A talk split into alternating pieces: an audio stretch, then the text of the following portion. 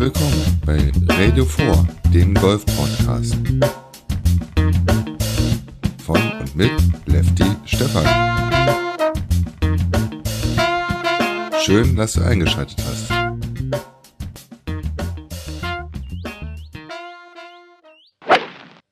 Ja, jetzt musst du mich schon wieder hören.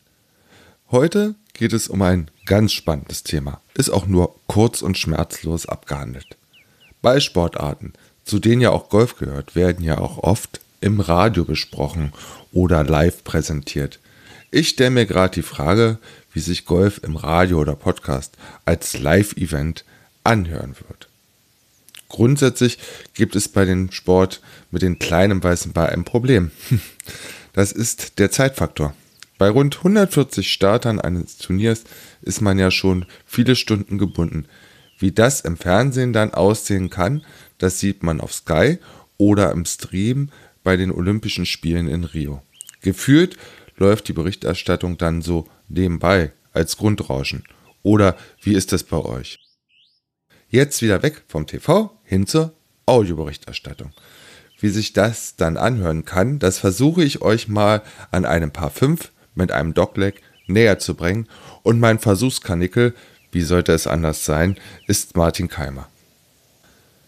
Martin Keimer tiet an Hole 6 einem Paar 5 über 535 Meter auf. Er stellt sich 5 Meter hinter den aufgetieten Ball und macht einen Probeschwung und blickt in die geplante Flugrichtung. Vor seinem inneren Auge fliegt der Ball weit in das Dogleg. Danach stellt er sich mit seinem Driver ans Tee und mit der Sonne im Rücken schwingt der junge Deutsche den Driverkopf durch den Ball. Die auf den kleinen Ball übertragene Kraft treibt das Spielgerät in einer flachen Flugkurve in den wolkenfreien Himmel und vor dem Dockleg geht die Flugkurve in Richtung Fairway und die kleine weiße Sau, äh, Entschuldigung, der kleine weiße Ball bleibt in der Mitte des Fairways genau im Knick im sogenannten Dockleg liegen. Was für ein Drive von Martin Keimer. Damit hat er sich die Chance erarbeitet, mit dem zweiten Schlag das Grün anzugreifen. Stop. Pause der Berichterstattung. Denn jetzt schlagen noch zwei oder drei weitere Golfer ab. Keine Angst, ihr müsst jetzt nicht dasselbe nochmal hören. Nein, ich spule jetzt mal virtuell vor. So, da bin ich wieder.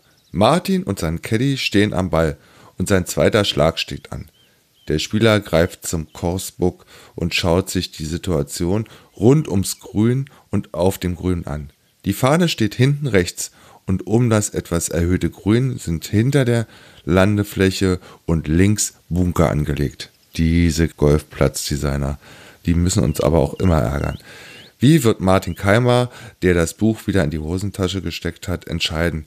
Spielt er eher so, dass der Ball vorn aufkommt und zur Fahne rollt, oder greift er die Fahne direkt an? Es sind bis zum gut 10 cm großen Loch noch ca. 180 Meter und die Gefahr ist natürlich groß, dass der kleine weiße Ball hinter dem Grün im feinsandigen Bunker landet. Martin geht wieder seine Routine durch und stellt sich dann mit dem Eisen 7 an den Ball. Wir sehen die Spielersilhouette im Schatten, der in die Richtung des Ziels zeigt. Dann einen tollen Schwung und der Ball startet in Richtung Grün. Der Ball fliegt über die Baumkronen, die sich fast gar nicht bewegen, hinaus und durchschneidet den Himmel auf dem Weg zum Hohl 6. Was für eine Flugbahn, denn der Ball landet circa 10 Meter vor der Fahne und bewegt sich zielstrebig in Richtung Fahne. Aber ich habe das Gefühl, er wird auf dem Topgrün etwas zu schnell unterwegs sein und wird wohl an der Fahne vorbeirollen. Aber nein, er entlädt seine Kraft direkt am Fahnenstock und durch den Aufprall bleibt der Golfball 30 Zentimeter links neben dem Loch liegen. Was für ein zweiter Schlag, mit vollem Risiko gespielt und Martin wurde belohnt. Mit einem Lächeln gibt Martin sein Eisen dem Caddy und hört die jubelnde Menge rund um das Grün des Lochs 6.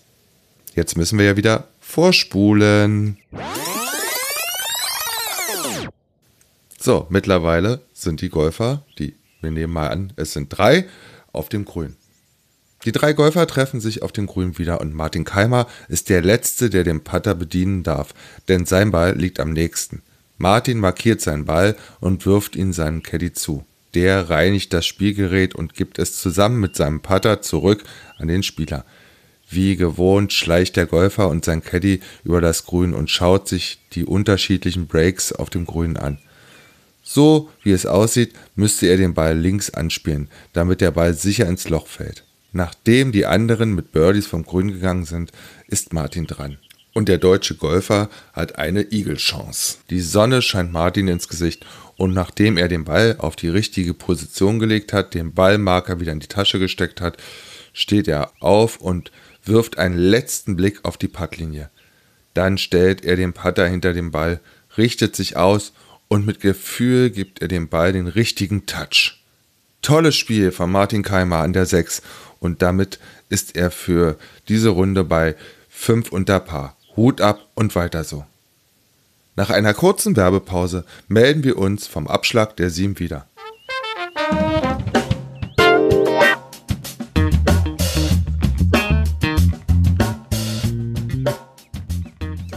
So, das war jetzt mal ein Hole eines Spielers im Zeitraffer. Glaubt ihr, dass man den Golfsport ins Radio Podcast als Live-Event bringen kann? Okay, ich bin kein gelernter Radioreporter und bestimmt kein Emotionsbolzen, aber so richtig vorstellen kann ich mir das irgendwie nicht.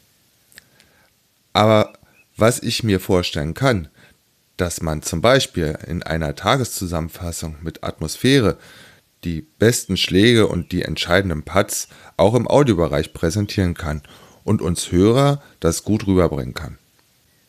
Warum stelle ich mir die Frage? Immer wieder gibt es die Diskussion, ob Golf medienwirksam präsentiert werden kann. Und ich selbst veröffentliche ja auch die Pro Golf Tour Zusammenfassung in meinem Podcast. Aber irgendwie wird die Präsentation auf die harten Fakten auf der Scorekarte und dem Leaderboard reduziert. Und das finde ich irgendwie schade, denn zum Sport gehören Emotionen und die gehen oft verloren. Ja, es wird nie so sein wie die gute Radio-Bundesliga-Konferenz, die ich seit geführt 40 Jahren gerne im Radio auch höre. Was haltet ihr von der Idee und könnt ihr euch vorstellen, dass zum Beispiel in einem Audiopodcast-Rückblick nach dem Turnier mit mehr Emotionen die Beschreibungen von Spielbahnen, wenn sie denn herausstechen aus der Masse, die Berichterstattung spannender machen würden? Eure Meinung ist gefragt.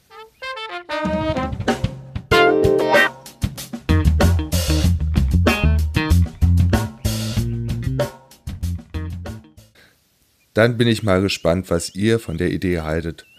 Auch wenn ich heute noch nicht weiß, wie man das umsetzen könnte. Auch da bin ich äh, für Tipps von euch dankbar. Mein Ziel ist es, die Golfberichterstattung im Audioumfeld etwas zu verändern. Ich habe ja den Vorteil, dass ich mich da auch austoben kann. So, das war mal wieder eine kurze Episode und in gut einer Woche gibt es wieder News in Sachen Golfsport aus Marokko. Ach ja, übrigens. Bis Anfang April bewegt sich die Pro Golf Tour in Marokko und dann geht es in Österreich, Tschechien, Deutschland, Polen und Niederlande weiter. Die genauen Termine nenne ich euch in der nächsten Ausgabe meines Podcasts zur Pro Golf Tour. Und bei Pro Golf Tour fällt mir noch was ein. Der Webauftritt der Pro Golf Tour auf pro-golf-tour.de wurde komplett überarbeitet. Schaut doch einfach mal vorbei. Denn endlich sind sie weg vom Oldschool und nutzen den kompletten Bildschirm aus. Auch sind die Informationen zu den Turnieren und den Spielern gelungen dargestellt. Schaut einfach mal auf pro-golf-tour.de vorbei und verschafft euch einen Überblick. In diesem Sinne wünsche ich euch ein schönes Spiel. Euer Lefty Stefan. Tschüss. Das war eine neue Folge von Radio 4. Wenn dir die Folge gefallen hat, dann würde ich mich über eine Rezension bei iTunes und den ein oder anderen Stern natürlich freuen. In diesem Sinne wünsche ich dir ein schönes Spiel. Dein Lefty Stefan.